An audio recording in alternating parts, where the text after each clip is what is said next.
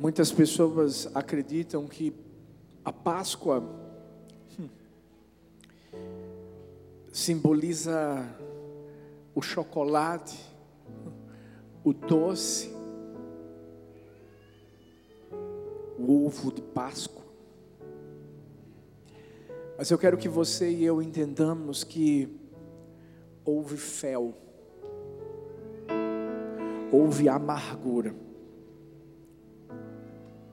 houve sofrimento, houve dor, houve entrega, houve sacrifício, houve morte, mas houve vida.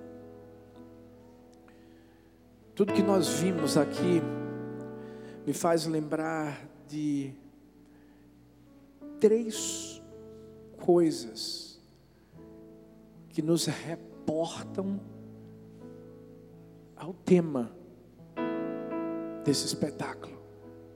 Um ato de esperança. A primeira, a cruz. A cruz. A palavra de Deus diz no livro de Gálatas 3:1, Cristo nos redimiu da maldição da lei quando se tornou maldição em nosso lugar. Pois está escrito: Maldito todo aquele que for pendurado no madeiro. De quem era aquela cruz? Era de Jesus? Não. Ela era nossa. Interessante porque muitos talvez pensem como uma cruz pode se tornar um ato de esperança. Um lugar onde os piores eram mortos. Culturalmente falando, os piores assassinos, ladrões, eles eram levados para a cruz para que pudessem morrer, uma das mais trágicas mortes de todos os tempos. Ser pendurado numa cruz, cravos colocados no seu corpo, que apenas seriam instrumentos para que seu corpo ficasse inerte naquela cruz, para que seus nervos pudessem ser enrijecidos e suportassem a dor daquele momento. Aquela cruz era nossa. Sabe o que é que Jesus fez? Tornou dele. Para que eu e você não sofrêssemos aquilo que ele sofreu. Até porque se fôssemos nós lá, não iríamos resolver o problema. Porque o maior problema não estava do lado de fora, estava do lado de dentro o pecado. Porque a cruz é o símbolo de ato de esperança. Sabe por quê? Porque através daquela cruz, a maldição que estava sobre mim, sobre você, foi passada para ele. Ele tomou a maldição do pecado, a maldição da morte eterna. Por quê? Porque nós fomos separados dele por causa do pecado. Mas sabe por que ele fez isso? Por amor. Olha para essa pessoa linda que está perto de você e diz assim: Foi por você. Olha para outra pessoa e diz assim: Foi por você. Você online foi por você. A verdade é que a Páscoa, e eu quero que vocês me entendam, é sobre mim, sobre você. Como é que é, pastor? Entenda. Tudo que Jesus fez foi por mim e por você. Por isso que naquela cruz, como diz 1 Pedro 2,24, Ele mesmo levou em seu corpo os nossos pecados sobre madeira, a fim de que morrêssemos para os pecados e vivêssemos para a justiça, por suas feridas foram curados. Por isso que, para mim, para você, a Bíblia diz que ainda resta uma cruz que eu e você precisamos carregar. Mas interessante é que Jesus não só a carregou por um momento, mas o próprio Jesus se entregou nela. E tudo que ele diz hoje é: se alguém quer vir após mim, negue-se a si mesmo. Você tem que carregar a cruz diariamente. Não é tomar o lugar de Jesus na cruz. E por que eu tenho que carregar, pastor? Sabe por quê? Para a gente se lembrar sempre e valorizar aquilo que Ele fez por nós. É por isso que a gente está aqui hoje, celebrando a Páscoa e nos lembrando que houve uma cruz. Mas quantos de nós temos aberto mão diariamente dessa cruz? Quantos nós temos feito como Judas? Sabe, trocado Jesus por coisas tão passageiras. Quantos de nós temos escolhido voltar ao lamaçal do pecado? Quando o sangue de Jesus já foi derramado para nos purificar de todo pecado, para limpar o nosso espírito, a nossa alma.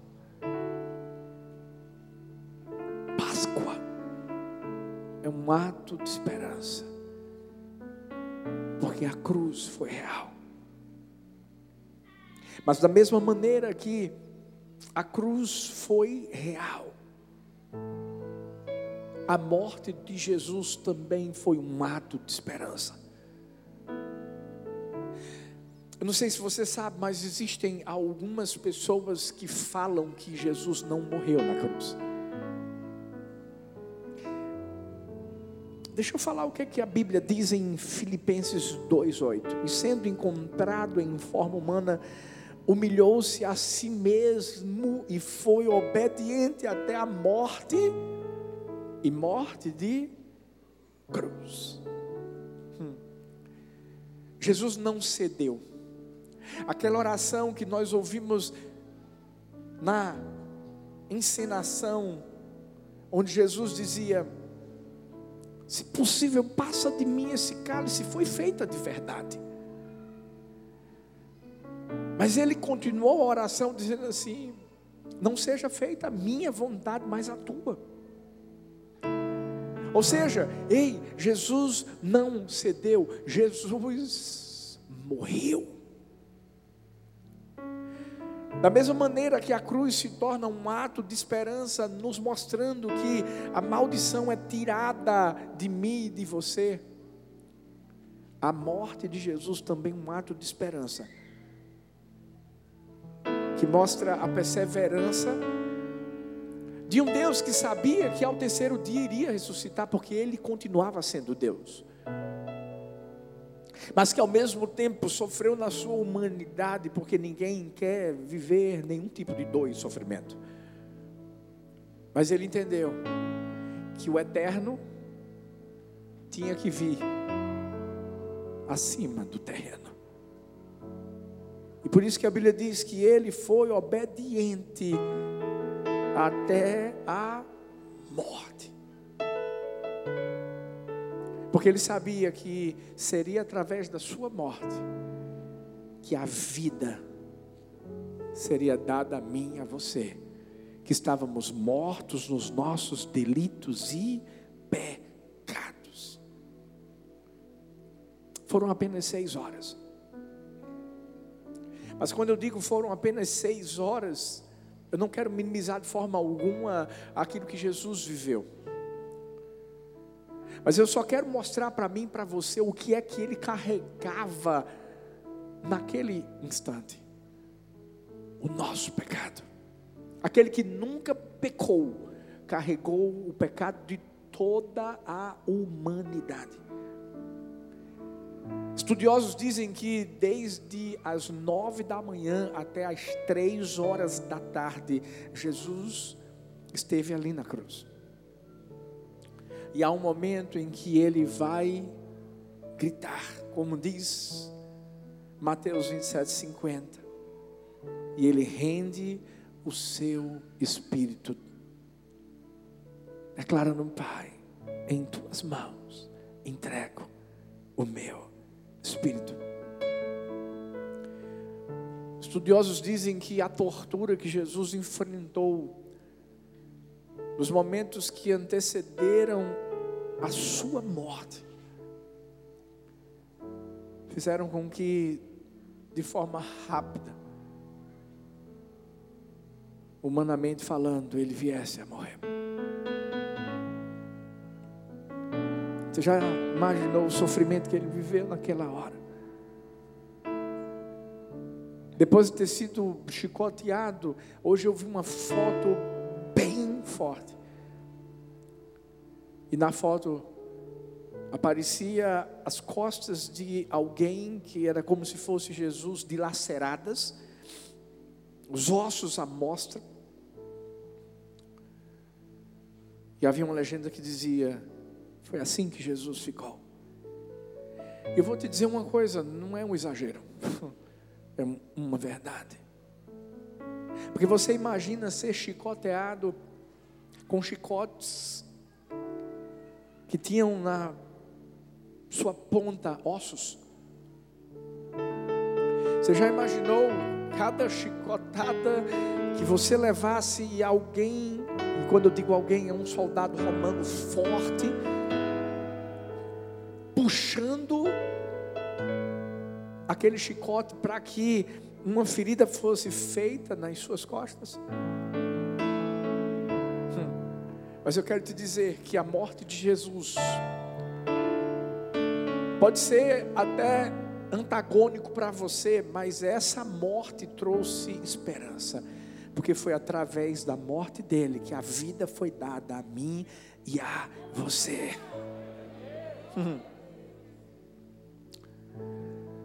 Alguns dizem que é provável que a causa da morte de Jesus tenha sido ruptura do coração. Por isso que ele gritou de forma agonizante. Daquela lança foi colocada do seu lado, onde saiu apenas água. Alguns dizem que aquela lança chegou justamente perto do seu coração. O pessoal da medicina diz que quando o coração se rompe, eu vou usar linguagens bem específicas, o sangue fica concentrado no pericárdio, o ligamento em torno da parede do coração, dividindo-se numa espécie de coágulo de sangue e soro aquoso. Por isso que o sangue de Jesus saiu todo e depois água. Não foi um teatro, foi real. A cruz, a morte, a morte que trouxe para mim e para você não só a vida, mas a certeza de podermos novamente nos colocarmos na presença do Pai, porque a Bíblia diz que através da morte o véu do templo foi rasgado. Você já parou para pensar nas especificidades do véu do templo daquela época?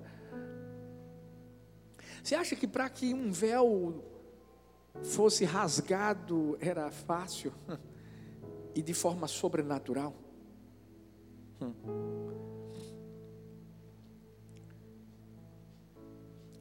O véu do templo tinha a largura de uma mão de espessura.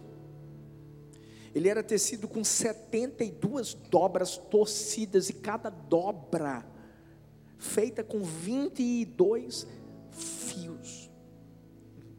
A altura do véu era de 18 metros com 9 de largura. Somente uma força extraordinária poderia fazer com que aquele véu se rasgasse. Quando você vai para o Antigo Testamento e você entende que havia o véu para que somente no Santo dos Santos o sumo sacerdote entrasse uma vez no ano. Porque simbolizava a realidade que a gente vivia naquela época, separados de Deus, e esperando o verdadeiro sumo sacerdote, que um dia morreria, e através da sua morte o véu seria rasgado. Sabe por que a morte de Jesus foi um ato de esperança? Porque ei, hoje eu e você,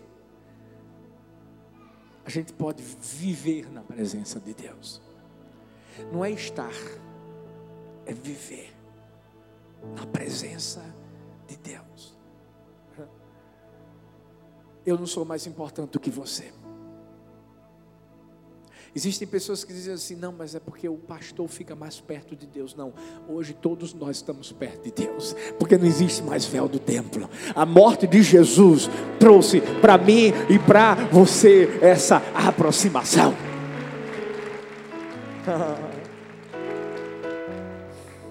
A cruz pagou o escrito de dívida, a maldição que havia sobre nós. A morte trouxe vida e nos aproximou do Pai. Mas a ressurreição de Jesus também foi um ato de esperança. 1 Coríntios 6, 14 diz: Por seu poder, Deus ressuscitou o Senhor e também nos ressuscitará. Eu não sei você. mas eu só estou esperando isso. Sabe quando a gente diz assim, Maranata, hora vem, Senhor Jesus?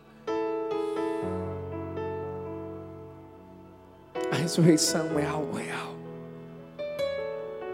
Talvez você diga assim, pastor, mas é, algumas pessoas foram ressuscitadas na Bíblia, sim, mas elas ressuscitaram e morreram de novo. Jesus ressuscitou continua vivo. Vai continuar vivo. Ele não vai morrer de novo, já morreu uma vez só, uma vez só. Para trazer vida para mim e para você. Para ressuscitar e para trazer a esperança da eternidade. Você sabe por que essa peça se encerrou com pessoas que parece que estavam morrendo? E de repente Jesus aparece e elas ganham vida. Nesse exato momento existem pessoas que estão morrendo, e quando eu digo pessoas, eu estou falando de cristãos que estão sendo perseguidos, que estão sendo decapitados, que estão levando um tiro na cabeça agora. E talvez você diga assim, pastor, o que é que faz com que essa pessoa não desista? Ah, o mesmo que fez Jesus não desistir. Porque a Bíblia mostra. Em João 11, 25. Eu sou a ressurreição e a vida.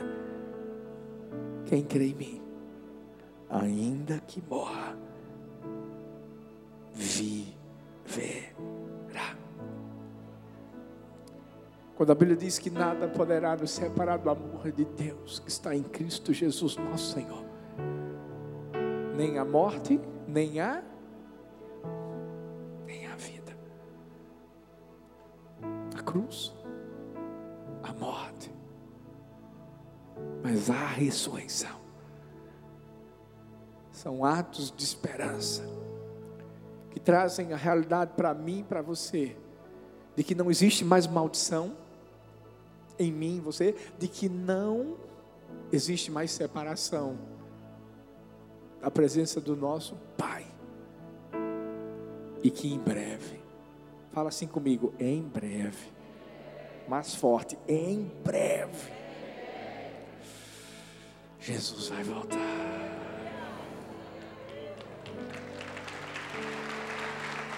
Vai voltar.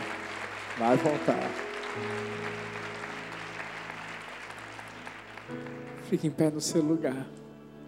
Um dos últimos textos lidos se encontra em João 14, a partir do versículo 2.